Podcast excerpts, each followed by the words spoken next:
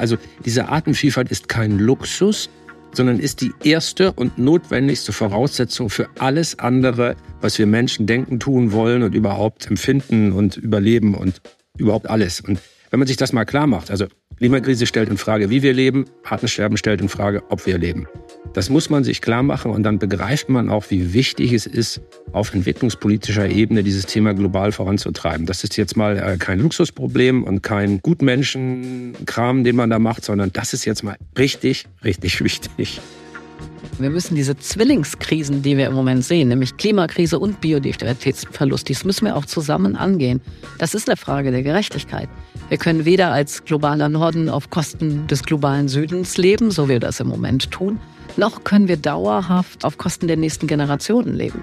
Und das jetzt wirklich anzugehen, CO2-frei zu werden auf der gesamten Welt, das, wovon wir leben, die Natur zu erhalten und wiederherzustellen, das ist ganz zentral. Und da haben wir ganz viele Möglichkeiten. Wir müssen es jetzt aber auch wirklich tun. Und das ist keine Frage, wo man sagen kann, ja, das kostet alles viel zu viel Geld.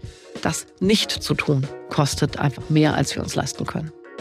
Das sechste Artensterben, Artenvielfalt jetzt schon im roten Bereich, am Kipppunkt, alarmierende Zerstörung der biologischen Vielfalt, natürliche Ökosysteme weltweit um die Hälfte zurückgegangen. Das sind Nachrichten, die gewöhnlicherweise hinter den täglichen Berichten aus dem Krieg gegen die Ukraine oder den Klimaschlagzeilen verschwinden die aber beschreiben, wie schleichend auch das Überleben des Menschen bedroht wird durch unser eigenes Tun.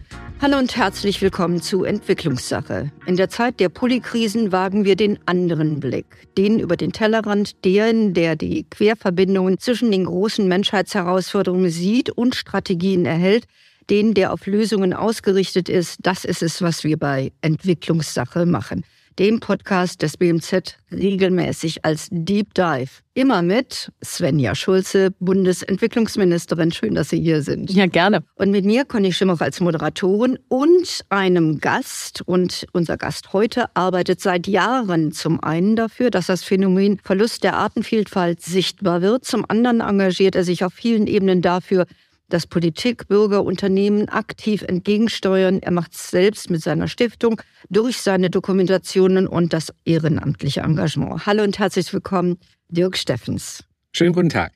Den meisten unserer Hörern werden Sie als Gesicht von Terra X äh, noch bekannt sein. Sie machen aber super viel mehr, also Botschafter für die letzte, die UN-Dekade biologische Vielfalt. Lassen Sie uns mit der neuen UN-Dekade anfangen, die für die Wiederherstellung von Ökosystemen. Da steht auf der Website, wir erleben einen gefährlichen Rückgang der Natur, aber es gibt Hoffnungsschimmer. Sehen Sie den auch? Naja, das sehe ich natürlich überall. Ich fahre ja seit über einem Vierteljahrhundert um die Welt und treffe überall Forschende und Menschen, die sich für die Natur, für den Erhalt und eben auch die Restauration von Naturgebieten einsetzen. Das ist natürlich genau die globale Kraft, die jetzt keine Schlagzeilen macht, aber die sehr, sehr groß, sehr stark ist und die international vernetzt ist. Und da muss man dazu ja auch immer noch mal sagen, also wir haben genau einen Planeten, wir müssen es auf diesem hinkriegen, weil es ja keinen Planeten B gibt. Und insofern ist Hoffnung der einzige Weg. Oder ich zitiere dann immer äh, gern den Philosophen Karl Jaspers, der hat diesen wunderschönen Satz mal gesagt, es gibt zum Optimismus keine vernünftige Alternative. Das hört sich erstmal an wie Glückskeksspruch, aber wenn man drüber nachdenkt, ist das ein sehr kluger, sehr reflektierter Satz und nichts anderes als die Wahrheit. Frau Schulze, auf internationaler Ebene haben wir ja quasi diesen Optimismus schon. Im letzten Dezember haben sich ja die Vertragsstaaten der Biodiversitätskonvention im kanadischen Montreal getroffen und haben einen globalen Rahmen für Biodiversität geschaffen, das den Schutz und den Erhalt der Biodiversität bis 2030 einfordert und haben das gemeinsam gemacht. Welchen Anteil hat das Entwicklungsministerium jetzt dabei?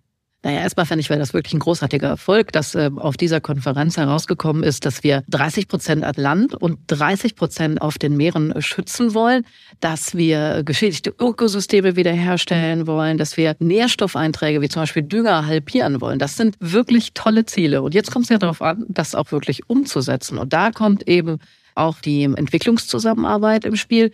Wir helfen zum Beispiel unseren Partnerländern dabei, Biodiversität an Land und im Meer äh, zu schützen. Wir helfen, Ökosysteme wiederherzustellen. Und das ist deshalb so wichtig, weil er ein Großteil der biologischen Vielfalt heute in Entwicklungsländern ist. Auf dem Rest der Welt haben wir es schon geschafft, das zu vernichten. Aber da ist noch sehr viel, da ist noch etwas, was man erhalten und voranbringen kann. Und das machen wir eben in Entwicklungszusammenarbeit. Und ja, der eine oder andere sagt immer wieder, ja, das ist teuer, es kostet sehr viel Geld, jetzt Biodiversität zu erhalten und äh, wiederherzustellen. Aber das nicht zu tun, ist wirklich unbezahlbar. Und deswegen äh, bin ich sehr froh, dass wir da von deutscher Seite aus einen Beitrag leisten können. Wir sind jetzt bei rund knapp über einer Milliarde, die wir da investieren. Und Olaf Scholz, der Bundeskanzler, hat angekündigt, dass wir auf 1,5 Milliarden bis 2025 die Beiträge steigern wollen. Hört sich gut an, wir brauchen auch viel Geld dafür. Wie ist das mit der Verantwortung? Vieles, was in der Klimafrage schon klar ist, nach dem Motto, Nordländer haben sehr viel verursacht, der globale Süden muss es ausbaden. Sind die Zusammenhänge im Bereich biologische Vielfalt ähnlich? Naja, wir haben ähnliche Zusammenhänge. Also zum Beispiel auf der politischen Regulierungsebene die Frage, Lieferketten wirklich zum Beispiel entwaldungsfrei zu machen, wie das jetzt eine EU-Verordnung äh, vorsieht. Das ist sehr wichtig, weil ansonsten mit der Art und Weise, wie wir leben, wir dazu beitragen, dass Wald in unseren Partnerländern vernichtet wird. Oder auch finanziell. Viele der Entwicklungsländer haben überhaupt nicht die Chance, selber in den Erhalt äh, der Natur, der biologischen Vielfalt zu investieren. Da haben wir eine Verantwortung, mitzuhelfen und eben auch Geld zur Verfügung zu stellen oder auch eben Strukturen vor Ort mit aufbauen. Es ist für viele unserer Partnerländer auch äh, gar nicht so einfach, eine Ranger sozusagen, eine Verwaltung hinzubekommen. Ich habe das in Bolivien in einem großen Naturschutzgebiet im Madidi Nationalpark gesehen wo es echt äh, einfach nur schwierig war, schon Leute da einzustellen. Und wenn wir dann nicht mitgeholfen hätten mit unserer Finanzierung, hätten die gar keine Ranger gehabt, die eben den Wald dann auch schützen, die mit den Indigenen zusammenarbeiten, die ähm, biologische Vielfalt erhalten und wiederherstellen. Herr Steffen, Sie haben sehr viel gesehen, sehr viel Positives auch, sonst äh, würden Sie nicht so strahlen. Und wir sehen ja in Ihren Augen, Sie sehen das nicht, liebe Zuhörer, aber der Mann strahlt vor Optimismus. Was macht Sie so zuversichtlich, dass sowohl die Unterstützung durch Entwicklungszusammenarbeit als auch die lokalen Initiativen, die Sie gesehen haben, da den Drehpunkt finden? Das heißt also wirklich Biodiversitätszerstörung eindämmen weil die Erkenntnisse so schnell wachsen. Wir lernen so viel über die Zusammenhänge, die uns, das muss man ehrlicherweise eben auch sagen, vielleicht vor 20 oder 40 Jahren so noch gar nicht bekannt waren. Ich möchte mal ein sehr populäres Beispiel nehmen. Deutschland ist ja Wurstland. Wir essen über zwei Milliarden Bratwürste pro Jahr, habe ich mal grob im Kopf vorhin ausgerechnet. Äh, das ist eine ganze Menge, so grob geschätzt.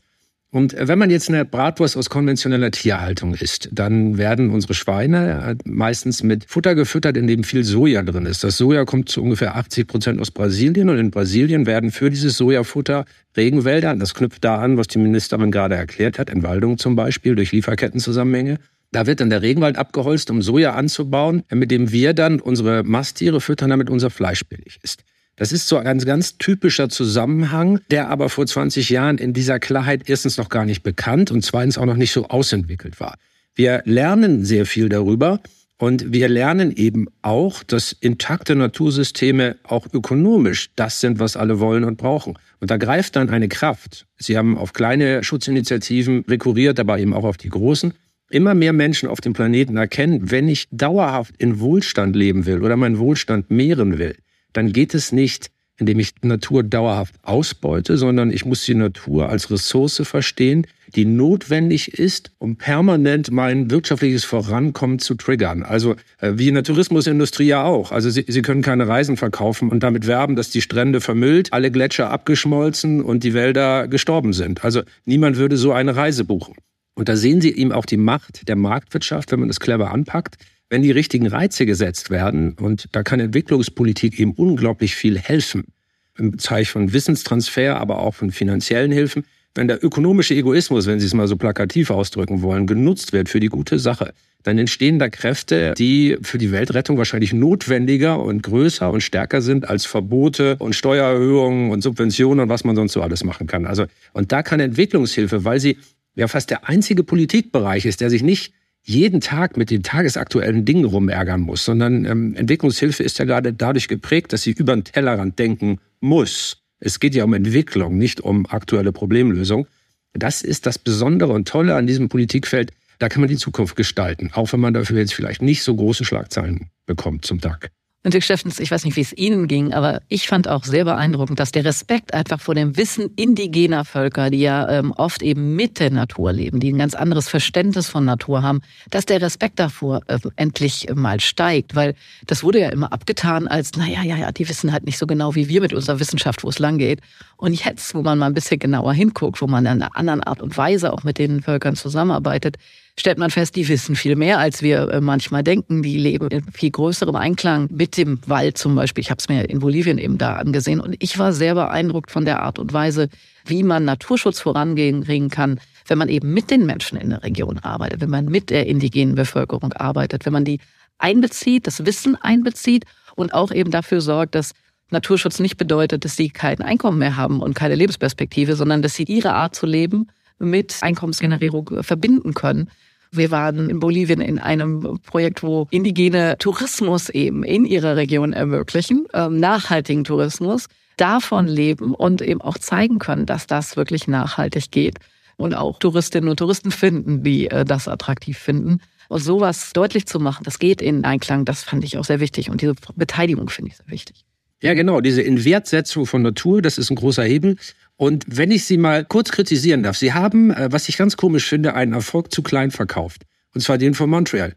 Ich meine, die Menschheit hat da gerade beschlossen, ein Drittel dieses Planeten unter Schutz zu stellen. Das ist nicht mehr und nicht weniger als das größte Naturschutzprojekt in der Geschichte der Menschheit. Und äh, Sie haben darüber gerade sehr trocken, zwar korrekt, aber sehr trocken referiert. Und das ist aber eigentlich eine Nachricht, da muss man mal sagen, Laola-Welle und äh, durchs ganze Land. Und wir sollten uns alle freuen. Natürlich muss das jetzt noch umgesetzt werden und der Streit ums Geld und wer muss wann was machen, der beginnt jetzt. Aber der erste Schritt ist ja immer der, dass man ein Ziel definiert. Und hier ist genau das richtige Ziel definiert worden und der überwiegende Teil der Menschheit hat zugestimmt und eben auch unser Land. Und das ist doch mal, hey, eine so großartige Nachricht, äh, da kann man sich ja gar nicht genug freuen. Das muss man ja auch mal sagen. Also es ist in Ihrem Job ja auch nicht so oft so, dass Sie gefeiert werden. Jetzt können Sie sich mal feiern lassen und dann machen Sie es nicht. Äh, wir machen jetzt nachher am Ende machen wir noch eine Minute Pause äh, für die Feier. Nein, es geht ja jetzt um die Umsetzung. Das haben Sie ja gerade gesagt. Bei aller Wertschätzung und alle fantastischer Applaus für das, was in Montreal respektive vorhin passiert ist. Aber jetzt geht es um Lösungen, um Umsetzung. Und Sie, Herr Steffens, haben ein paar Mal gesehen und ein paar Mal beschrieben, dass es durchaus komplexe Herausforderungen gibt. Also, da gibt's eben halt die zu schützenden Elefanten. Ich nehme eines Ihrer Beispiele. Da gibt's die Leute, die sagen, wir machen Ackerbau und die Elefanten trampeln uns alles kaputt oder die essen uns unsere Gemüse weg. Und dann sind da die Wissenschaftler, die sagen, wir müssen aber die Elefanten erhalten, weil wichtiger Teil in diesem Ökosystem. Wie kompliziert, wie komplex sind die Lösungen oder sind die Lösungen eigentlich einfach, nur bis jetzt hat noch keiner drüber nachgedacht? Naja, das ist beides wahr. Also, also die Gesamtlage ist schon mega komplex, denn wir haben eine wachsende Weltbevölkerung, die zunehmend viel Nahrung braucht. Das ist ein banaler Gedanke, aber mehr Menschen brauchen halt mehr Nahrung.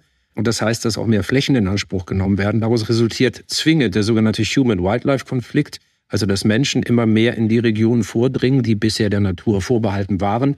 Und auch da muss man jetzt nicht Raketentechnik studiert haben, um zu verstehen, wenn sich immer mehr Viehhirten und Landwirte und Landwirtinnen in Gegenden bewegen, in denen zum Beispiel Elefanten, Büffel oder Löwen leben, dass es da zu Ärger kommt, das ist ganz zwingend so. Das Management von diesem Ärger, und wir erleben das ja auch in Deutschland. Also auch unsere Wolfsdiskussion ist ein Human-Wildlife-Konflikt. Wie schwierig das ist, das sehen wir ja bei uns selbst. Und jetzt müssen Sie sich mal vorstellen, eine Gesellschaft, die nicht über so ein unabhängiges Mediensystem, nicht über eine Demokratie, über eine pluralistische Gesellschaft mit unserer Diskussionskultur verfügt. Da kommt dann ein Elefant und nimmt Leuten, die sowieso kaum was haben, die Ernte weg. Das ist unglaublich schwer zu kommunizieren. Und es ist auch nicht damit getan, dass sie dieser Familie dann einmal ein Geldbündel in die Hand drücken, sondern sie müssen natürlich nachhaltige Lösungen finden. Und der Idealfall ist der, dass allen Menschen klar wird, der Elefant ist auch für mich gut. Also in dem Fall für die Viehhaltung ist es zum Beispiel so, dass ja Elefanten die Savanne offen halten durch ihre Fressgewohnheiten. Die fressen ja 200, 300 Kilogramm Grünfutter am Tag. Die können Bäume umschubsen und die können dorniges äh, Gebüsch fressen. Offene Savannenflächen, die sich nachher für die Rinderhaltung eignen, die sind nur entstanden, weil es eben große Weidegänger gibt, unter anderem eben auch die Elefanten. Diese Zusammenhänge sind komplex, das hilft aber den armen Leuten im Alltag nicht. Und da muss man dann immer ganz praktische Lösungen finden und Kompromisse finden, genauso wie bei uns das Wolfsmanagement. Also das Prinzip ist überall gleich. Die Antworten also sind eigentlich einfach, aber die Umsetzung ist kompliziert, wie das in der Politik ja meistens so ist. Also äh, man weiß eigentlich, wo man hin will, aber wie man da hinkommt, verdammt nochmal, das ist schwierig. Wie reden Sie dann äh, mit Ihren Partnern, Frau Schulze? Naja, das ist genauso, wie Dirk Schäffens das jetzt gerade beschrieben hat. Das ist gar nicht so einfach. Und was man dann braucht, ist eine langfristige Zusammenarbeit. Man braucht wirklich eine Partnerschaft, um eben biologische Vielfalt dann auch überhaupt erhalten zu können. Und das geht nicht, indem man mal ein Jahr lang irgendein Projekt macht, sondern man muss langfristig unterwegs sein. Deswegen bin ich sehr froh, dass wir zum Beispiel einen Fonds haben, den Weltnaturerbefonds, Legacy Landscape Fund heißt er auf Englisch, wo wir Projekte über 15 Jahre fördern können. Also wo wir einfach langfristig auch sagen können, wir helfen, wir unterstützen, dass die lokale Bevölkerung und der Schutz der äh, biologischen Vielfalt, dass das zusammengeht und dass wir ähm, gemeinsam Konzepte entwickeln, die dann auch nachhaltig sind. Und solche Projekte, das ist das, was, wo man dann wirklich Erfolge sieht und wo man sieht, dass sich langfristig auch etwas verändert. Es hat sich gerade in der Entwicklungszusammenarbeit doch einiges geändert. Es gibt mir sozusagen ganz kleine lokale Projekte, sondern es gibt wirklich Projekte, die eben halt alles mit reinnehmen. Also wie Leute leben, wie Leute Farming betreiben, wie Leute also anbauen, wie sie ihr anderen Einkommen erzielen, dann aber eben halt, wie sie auch Teil der Umwelt sind und wieder aufforsten. Ist diese Änderung in der Perspektive etwas, was, was jetzt gerade Ihre Handschrift trägt, Frau Schulze? Ja, ich bin fest davon überzeugt, dass wie beim Klimaschutz das nur äh, gemeinsam mit den Menschen gibt. Das heißt, die soziale Dimension müssen wir unbedingt mitdenken. Und das ist auch bei der biologischen Vielfalt so. Wenn es darum geht, Wälder zu erhalten, wenn es darum geht, die Tiere, die Pflanzen, die dort sind, zu erhalten, dann kann man das nicht gegen die Menschen tun, die dort leben und die mit dem Wald und von dem Wald ja oft auch leben. Und das sind sehr viele Menschen. Dirk Steffens hat eben das äh, Beispiel mit den Elefanten genannt, aber es gibt noch viele weitere Beispiele davon. Das heißt, auch den Schutz unserer biologischen Vielfalt so zu machen, dass man das Soziale mitdenkt, dass man alternative Einkommensmöglichkeiten sucht. Wenn man nicht will, dass Wälder abgeholzt werden und Soja angepflanzt wird, dann muss man für die Landwirte dort eine Perspektive haben, was sie anders anpflanzen können, wie sie ihre Familien ernähren können, ohne eben Soja zu verkaufen. Und das mitzudenken, das macht es dann wirklich nachhaltig.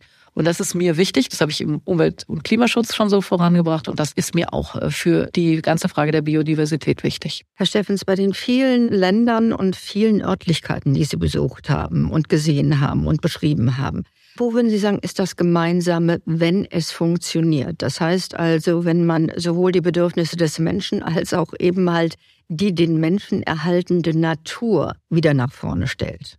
Da gibt es die unterschiedlichsten Beispiele. Natürlich gibt es ein Land wie Costa Rica, das da mal gerne angeführt wird, die ja schon in ihrer Verfassung haben, dass sie ein Viertel ihrer Fläche unter Naturschutz stellen wollen. Also das, was in Montreal gerade vereinbart worden ist, quasi schon vorweggenommen haben. Aber sie haben das auch in hochentwickelten Ländern wie Norwegen, die natürlich aufgrund ihrer spezifischen äh, Voraussetzungen, also viel Wasserkraft, wenig Energieprobleme, andere Möglichkeiten haben, in relativem Einklang zur Natur zu leben. Wichtig ist aber, dass man eben überall versteht, Warum ist das eigentlich für mich wichtig? Denn wir, wir müssen ja auch so ehrlich sein. Das ist, glaube ich, das, was Frau Schulz auch meint, wenn sie sagt, wir müssen die Leute mitnehmen. Es hilft nichts, wenn wir die Dinge nur abstrakt, wissenschaftlich korrekt wiedergeben, sondern es muss sich ja im Idealfall für jeden Menschen erschließen, warum ist der Schutz der Biodiversität für mich sinnvoll? Und wir drehen gerade eine Dokumentation darüber, deshalb bleibe ich jetzt mal bei diesem populistischen, äh, aber finde ich doch sehr, sehr guten Beispiel der Bratwurst. Warum sollte es mir eigentlich wichtig sein, dass es Amazonas Regenwald gibt? Weil es natürlich eben so ist, dass der geschlossene Amazonas-Regenwald Klima macht. Also die Wassermengen, die diese Bäume und Pflanzen dort verdunsten, die schaffen ihre eigenen Wolken. Das kühlt unser Klima und das dämpft Extremwetterereignisse. Und wenn man die Kette wissenschaftlich etwas zugespitzt formuliert, hat halt äh, die Bratwurst etwas mit der Ahrtalflut zu tun, weil das Wetter eben ein und das Klima ein globales Phänomen ist.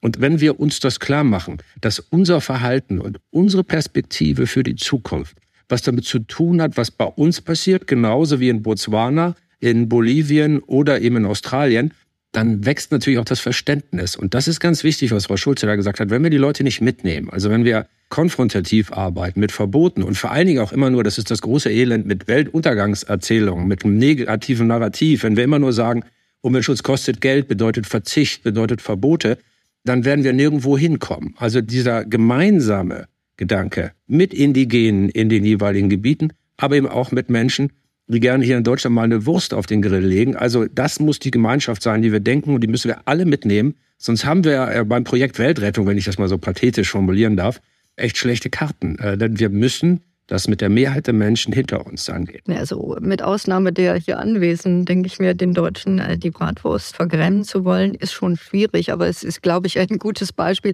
um sozusagen das Wissen zu erweitern.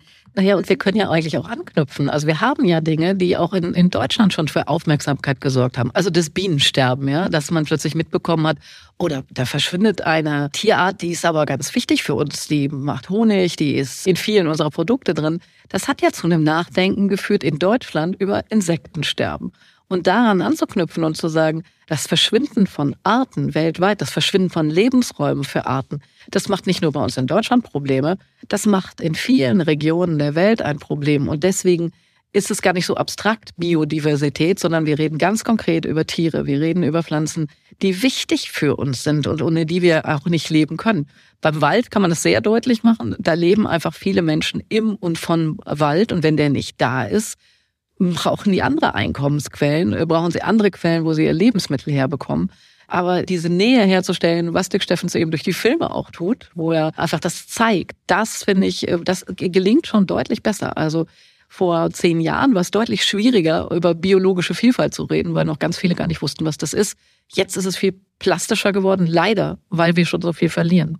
Das stimmt leider. Als ich vor zehn Jahren in Talkshows saß oder vor 15 und Biodiversität gesagt habe, da habe ich an den Gesichtern der Umsitzenden gesehen, da wusste keiner, was das ist. Na gut, das ist wie Nachhaltigkeit vor 30 Jahren, ja? Ja, ja, ja. Wir haben große Fortschritte erzielt. Das ist ohne Zweifel richtig. Wir fokussieren zwar unsere Diskussionen, was in der Politik ja auch äh, normal ist, auf das, was nicht getan ist und was nicht erreicht ist. Aber tatsächlich ist viel erreicht. Und äh, wenn wir das Tempo noch ein bisschen hochfahren können, dann wird es gut. Und ähm, auch hier muss man eben wieder sagen, die Geschichte ist eine große. Also tatsächlich ohne die Artenvielfalt kann kein einziger Mensch auf diesem Planeten leben. In diesem dramatischen Ton ist das zu referieren, weil das korrekt ist. Also es gäbe nicht den Sauerstoffanteil, den notwendigen in unserer Atmosphäre, ohne die Photosynthese von Pflanzen und Meereslebewesen. Es gäbe kein Trinkwasser, wenn nicht Mikroben in den, das Wasser wieder reinigen würden. Und es würde keine einzige Nahrungspflanze in unserer Erde wachsen, wenn nicht in einer Handvoll Erde mehr Lebewesen tätig wären als Menschen auf dem Planeten Erde, die das Ganze fruchtbar machen. Also diese Artenvielfalt ist kein Luxus, sondern ist die erste und notwendigste Voraussetzung für alles andere, was wir Menschen denken, tun wollen und überhaupt empfinden und überleben und überhaupt alles. Und wenn man sich das mal klar macht, also Klimakrise stellt in Frage, wie wir leben, Artensterben stellt in Frage, ob wir leben. Das muss man sich klar machen und dann begreift man auch, wie wichtig es ist, auf entwicklungspolitischer Ebene dieses Thema global voranzutreiben. Das ist jetzt mal äh, kein Luxusproblem und kein Gutmenschenkram, den man da macht, sondern das ist jetzt mal richtig, richtig wichtig. Gibt es da eigentlich einen Königsweg? Also Schutzräume, wir haben Montreal, Kunmin, Abkommen 30, 30, 30. Hervorragend. Herr Steffens hat gerade noch mal wirklich gesagt, wir sollten uns da feiern. Das sind Absichtserklärungen, aber eben halt der gesamten Welt. Schutzräume schaffen ist das eine. Verbote ist das andere. Mit anderen Worten auch Regulierungen. Möglicherweise auch da, wo es weh tut, wo der Deutsche dann doch gerne seine Bratwurst essen möchte. Oder die Überzeugungsarbeit nach dem Motto Kinders, einmal im Monat reicht vielleicht, um den Genuss zu haben und auf der anderen Seite trotzdem etwas zu tun, was im Sinne unseres Planeten ist. Wo ist da der richtige Ansatz? Des Denkens, Umdenkens oder kriegen wir das hin? Naja, ich glaube, der Ansatz kann nicht laufen über Verzicht, weil das ist einfach nichts, worüber Leute gerne reden. Und damit wird man auch nicht attraktiv und schafft das auch nicht, dass sich mehr Menschen damit beschäftigen. Ich glaube, es muss anknüpfen an der Lebensrealität der Menschen. Sie müssen eine klare Kennzeichnung haben, sie müssen es sehen können, was ist ein gutes Produkt, wo eben keine Zerstörung drin steckt und was ist äh, das eben nicht. Und deswegen sind solche Regulierungen wie das europäische Lieferkettengesetz äh, wirklich wichtig. Deswegen ist das, was gerade bei der EU diskutiert wird und was finde ich, viel zu wenig wahrgenommen wird, entwaldungsfreie Lieferketten zu haben. Also was heißt das? Das heißt, Produkte, die hierher kommen, für die soll eben kein Wald gerodet werden. Das würde beim Fleisch schon wirklich helfen, wenn man das sicherstellen kann, dass dann eben nicht dafür abgeholzt wird. Also anknüpfen an dem, was die Leute ja eigentlich wollen. Die wollen nicht, dass dafür die Umwelt zerstört wird. Die wollen aber auch nicht jeden Tag ein dickes Fachbuch lesen, äh, bevor man was zu essen kauft. Also es muss irgendwie pragmatisch und händelbar bleiben. Und es muss an dem ansetzen, was im Alltag machbar ist. Und deswegen eine Kombination aus Regulierung, die wir am besten europäisch machen, weil da haben wir einen riesen Raum, den das betrifft, internationale Abkommen, also politisch agieren und dann eben auch darüber reden, mitnehmen, erklären, Hintergründe erläutern, äh, die es einem einfacher machen, äh, das dann auch zu verstehen. So, und dann müssen wir noch darauf achten, wo Schutzgebiet draufsteht, auch Schutzgebiet drin ist. Was als Schutzgebiet bezeichnet wird, die sind enorm wichtig. Schutzgebiete helfen uns wirklich ganz viel zum Erhalt der Biodiversität zu tun. Aber da muss dann auch wirklich Schutz drin sein und das auch weltweit sicherzustehen. Also die Qualität wirklich auch zu, zu liefern. Da kann dann Entwicklungspolitik wieder einen ganz wichtigen Beitrag leisten. Ja, es gibt einen internationalen und einen nationalen, glaube ich. Der internationale ist natürlich genau der der Schutzgebiete. Das ist der richtige Weg. Die Naturwissenschaft hat sehr ernsthaft äh, sich mit der Frage beschäftigt, wie können wir denn etwas Ähnliches finden wie beim Klimaschutz, wo wir das 1,5 respektive 2 Grad Ziel formulieren konnten. Es braucht ja ein Ziel. Und hier die 30 Prozent Schutzgebiete, das macht sehr viel Sinn. Denn äh, warum ist das so? Es gibt in der Natur den sogenannten Spillover-Effekt. Also wenn Sie ein Gebiet unter Schutz stellen und wirklich unter Schutz stellen, also wenn, wie Frau Schulze sagte, auch wirklich Naturschutz drin ist, dann entstehen keine neuen Arten, aber die Arten haben dort einen sicheren Überlebensraum, sie können sich vermehren. Und von dort, wie bei einem, äh, sagen wir mal, bei einem, bei einem Kochtopf, der so überschäumt, kommt natürlich das neu entstandene Leben auch in die umgrenzenden Gebiete hinein, die weiter vom Menschen genutzt werden können. Das heißt, auch die werden gesünder, wenn man an bestimmten Stellen Schutzgebiete einrichtet. Deshalb ist auf der globalen Ebene die 30-Prozent-Idee ganz fantastisch. Bei uns wäre es sicherlich sinnvoll, ich gehe mal allen auf die Nerven mit dieser Idee, ich nenne das immer Kostenwahrheit. Also ich bleibe jetzt mal bei diesem Beispiel Bratwurst. Da gibt es ja die verschiedensten Studien und man kann sich auch immer über alle Zahlen streiten, ob die jetzt genau so korrekt sind. Man kann das mal verschieden berechnen. Aber natürlich müsste zum Beispiel Fleisch aus konventioneller Tierhaltung eigentlich teurer sein. Denn im Moment ist es so, dass viele Kosten externalisiert werden. Also die bei der Fleischproduktion entstehen, werden auf die Gesellschaft abgewälzt. Ich nenne nur mal ein Beispiel, die Belastung unseres Grundwassers mit Nitrat. Die Kosten dafür, das Grundproblem in den Griff zu kriegen, die müssen die Steuerzahlenden tragen. Nicht diejenigen, die mit der Fleischproduktion vorher Geld verdient haben. Und man müsste natürlich in einer Marktwirtschaft, wo ja zwingend das Verursacherprinzip gelten muss, sonst ist es gar keine Marktwirtschaft, sondern eine Planwirtschaft, eine subventionierte, da muss man natürlich mehr daran dass wir dieses Verursacherprinzip nutzen und dann braucht man auch nicht viel Verzicht oder viel Verbote, sondern die Dinge müssen einfach nur kosten, was sie unsere Gesellschaft wirklich kosten. Das würde meiner Meinung nach, das ist natürlich auch jetzt nicht die einzige Lösung, aber das würde einen Steuerungsimpuls geben, der uns auch vieler lästiger Debatten entledigen würde. Also niemand möchte Leuten verbieten, eine Bratwurst zu grillen. Aber es ist natürlich doof, wenn der eine ganz viel Bratwurst grillt und der andere die gesellschaftlichen Kosten dafür mittragen muss. Das ist nicht mein Verständnis von Fairness. Und da ist natürlich dann genau bei uns hier auf nationaler Ebene die Politik gefordert, jetzt nicht so sehr die Entwicklungspolitik. Da hat Frau Schulze das Privileg, dass sie eher international arbeiten darf, zum Glück. Aber äh, da muss es natürlich hingehen. Also das sind die beiden Antworten. International Schutzgebiete und die Förderung über die Entwicklungshilfe, national Kostenwahrheit für alle Produkte, weil man dann nicht verzichten und verbieten muss. Wir haben ja schon eine ganze Reihe an Lösungsoptionen, an Handlungsoptionen und auch an Projekten, die Sie gerade ähm, auch schon teilweise genannt haben. Wir haben Nature-Based Solutions, die wir angedacht haben.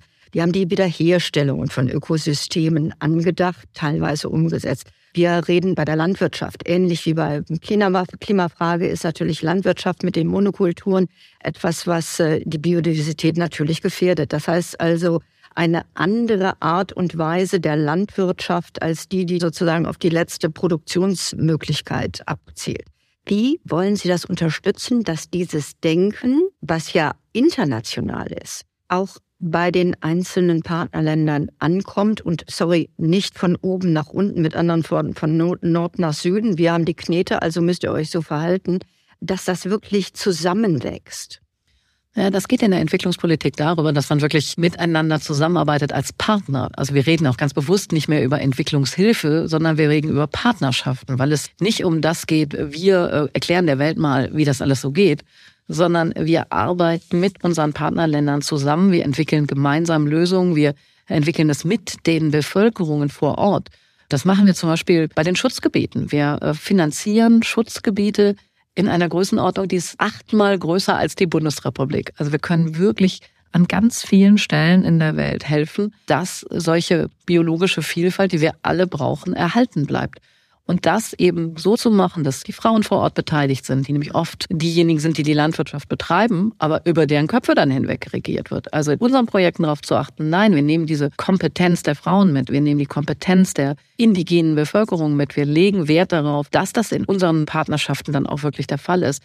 Das hilft dann, dass das auch anders verankert ist. Also die Leute sagen mir auf den Reisen immer, die deutsche Zusammenarbeit erkennt man daran, dass ihr respektvoll mit uns umgeht, dass ihr nicht wie alte Kolonialherren auftretet, sondern dass wir Dinge gemeinsam erarbeiten und dass dann das aber auch Projekte sind, Finanzierungen sind, Zusammenarbeiten sind, die wirklich langfristig angelegt sind und die nicht nur mal eben so ein kleines Strohfeuer sind.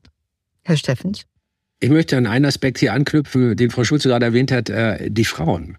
Das ist ganz interessant und, und wenn man, wie ich, eher aus der Naturwissenschaft kommt und nicht aus der gesellschaftspolitischen Betrachtung, sind manche Erkenntnisse wirklich auf schönste Art und Weise überraschend. Also ein Punkt, äh, das Ihnen bestimmt auch schon oft begegnet, Frau Schulze, immer kommt dieses Argument, ja, aber anderswo auf der Welt vermehren die Menschen sich so sehr und deshalb kriegen wir doch diese Probleme nie in den Griff. Also die Überbevölkerung, die Überpopulation wird immer ein bisschen als Entschuldigung genutzt dafür, dass man hier vor Ort nicht so tätig werden muss.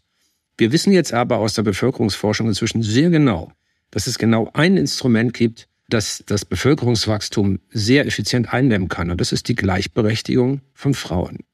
Da, wo Mädchen und Frauen ungehinderten Zugang zu Bildung und zu Beruf haben, entsteht fast automatisch, und zwar unabhängig davon, welche Weltreligion oder Ideologie in der jeweiligen Gegend gerade am Drücker ist, entsteht Unabhängigkeit insofern, dass die Frauen die Möglichkeit bekommen, auch bei der Familiengestaltung mitzureden. Und das führt fast automatisch über alle Kulturgrenzen hinweg zu einer Reduktion der Geburtenrate auf diese wünschenswerte Zahl von zwei, also pro Frau zwei Kinder. Das würde Bevölkerungsstabilität rein mathematisch auf dem Planeten Erde bedeuten.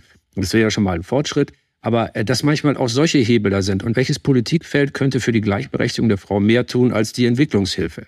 Also eine nationale Regierung hat ja sonst überhaupt keinen Einfluss auf die Frauengleichberechtigungspolitik in Ländern in Afrika oder Asien. Das kann nur die Entwicklungshilfe. Und das ist ein schönes Beispiel dafür. Eines der größten Themen auf diesem Planeten, nämlich die Überbevölkerung, kann von unserer Regierung eigentlich nur über die Entwicklungshilfe angefasst werden.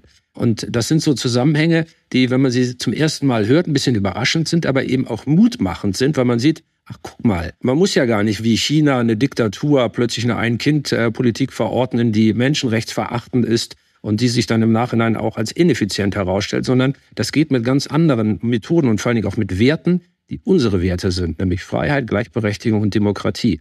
Und da ist Entwicklungshilfe halt fast, muss man sagen, leider das Einzige, was wir haben, um diese Ideen zu verbreiten. Naja, aber man muss es dann auch in der Entwicklungshilfe machen. Und deswegen habe ich ja auch als einen Schwerpunkt hier die feministische Entwicklungspolitik als eine Maßgabe hier gesetzt, die eben die Rechte, die Repräsentanz und die Ressourcen für Frauen ja wirklich in den Mittelpunkt stellt. Und da zeigt sich immer wieder da, wo das gelingt, also dort, wo die Frauen mitsprechen, wo sie Zugriff auf Ressourcen haben, wo sie repräsentiert sind, da ändert sich auch was, da kommen Entwicklungen voran.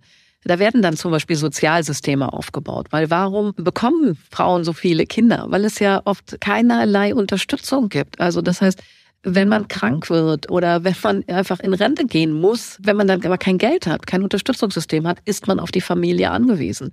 Das heißt, Frauen die Möglichkeit zu geben, selber Einkommen zu generieren, Sozialsysteme zu haben, die einem helfen, wenn man krank wird oder wenn man Unfall hat, das hilft dann eben auch Gesellschaften insgesamt zu stabilisieren. Deswegen ist das ein ganz wichtiger Punkt. Mir wird dann immer vorgeworfen, naja, es ist ja, sind ja westliche Werte und das ist ja schon wieder eine Form von Kolonialismus. Stimmt aber einfach nicht. Es gibt ganz alte Frauenbewegungen, ähm, auch auf dem afrikanischen Kontinent, äh, denen auch mitzuhelfen, dass sie mehr Rechte für Frauen äh, wirklich erlangen. Das ist eben ein Teil dessen, was wir hier im Entwicklungsministerium machen. Da bin ich auch viel radikaler als Sie. Ich finde, es gibt ein paar universelle Menschenrechte und äh, ob es regionale Traditionen sind, die das anders sehen, das darf uns, glaube ich, dann auch egal sein. Also Tradition hin oder her. Also hier wurden im Mittelalter Frauen auch unterdrückt. Das ist keine Rechtfertigung, so ein System aufrechtzuerhalten. Also da kann man nicht mit Kultur und Tradition argumentieren, sondern es gibt ein paar Werte, die nicht generell und universell nicht in Frage zu stellen sind. Frauengleichberechtigung gehört dazu und hat außerdem diesen wunderbaren praktischen Nutzen nebenbei. Wir haben eigentlich schon alles abgehakt, respektive wir sind über ganz viele Punkte gegangen, die wichtig waren, auch eigentlich schon den Schlusspunkt. Aber ich komme noch mal aus etwas zurück, was Sie, Herr Steffens, schon zwischendurch gesagt haben, was aber so ein bisschen so leicht weggeredet worden ist. Äh, Sie haben diesen wunderbaren Spruch, der Klimawandel stellt in Frage, wie wir leben. Das Artensterben stellt in Frage, ob wir leben. Und meine Frage an Sie beide ist, wie leben wir, wenn wir leben in der Zukunft? Herr Steffens zuerst und dann Frau Schulze.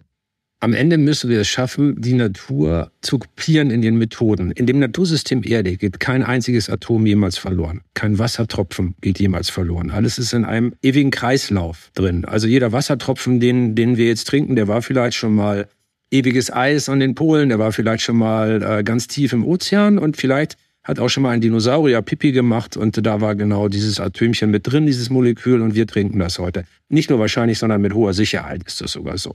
Wenn man sich das klar macht, dann wissen wir, was wir zu tun haben. Wir müssen Kreisläufe schaffen. Alles, was wir benutzen, was wir tun, muss sich innerhalb dieser planetaren Grenzen bewegen. Man kann einfach mit gesundem Menschenverstand leicht nachzuvollziehen, nicht dauerhaft mehr Ressourcen verbrauchen, als der Planet Erde bereitstellen kann. Das ist wie, als würde man jeden Tag von dem Sparbuch Geld abholen und nie was einzahlen. Man ist dann irgendwann pleite. Und weil wir diesen Pleitezustand, das wäre die globale Katastrophe, vermeiden wollen, müssen wir einfach dahin, diese Biodiversitätsdienstleistungen der Erde genau zu berechnen und wir dürfen nicht mehr verbrauchen als das, und das können wir tun, indem wir nicht verzichten oder verbieten, sondern indem wir auf moderne Technologien setzen, auf Effizienz, auf globale Vernetzung und all die großen Instrumente, die die Politik hat. Also das ist das, wie wir leben können. Wir müssen uns als globale Gemeinschaft verstehen und alles, was wir tun, muss die ökologischen Kosten auch abbilden. Und wenn etwas da in den roten Bereich geht, dann muss man das ausgleichen oder lassen.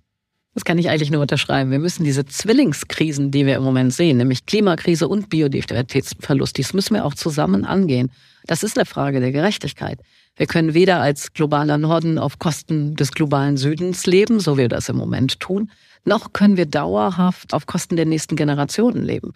Und das jetzt wirklich anzugehen, CO2-frei zu werden auf der gesamten Welt, das, wovon wir leben, die Natur zu erhalten und wiederherzustellen, das ist ganz zentral. Und da haben wir ganz viele Möglichkeiten. Wir müssen es jetzt aber auch wirklich tun. Und das ist keine Frage, wo man sagen kann, ja, das kostet alles viel zu viel Geld.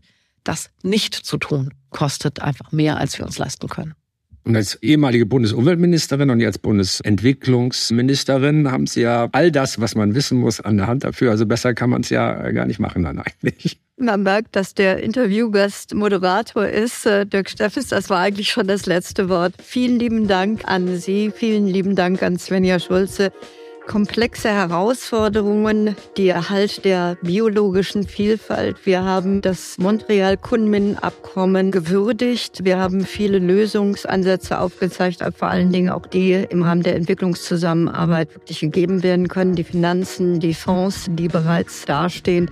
Und wir müssen durch die komplexen Antworten leben und uns auch die Mühe machen, das zu schaffen. In diesem Sinne wünsche ich uns allen einen guten Tag, auf dass wir sowohl leben als auch in die Zukunft mit dem Optimismus von Dirk Steffens schauen. Bis dann.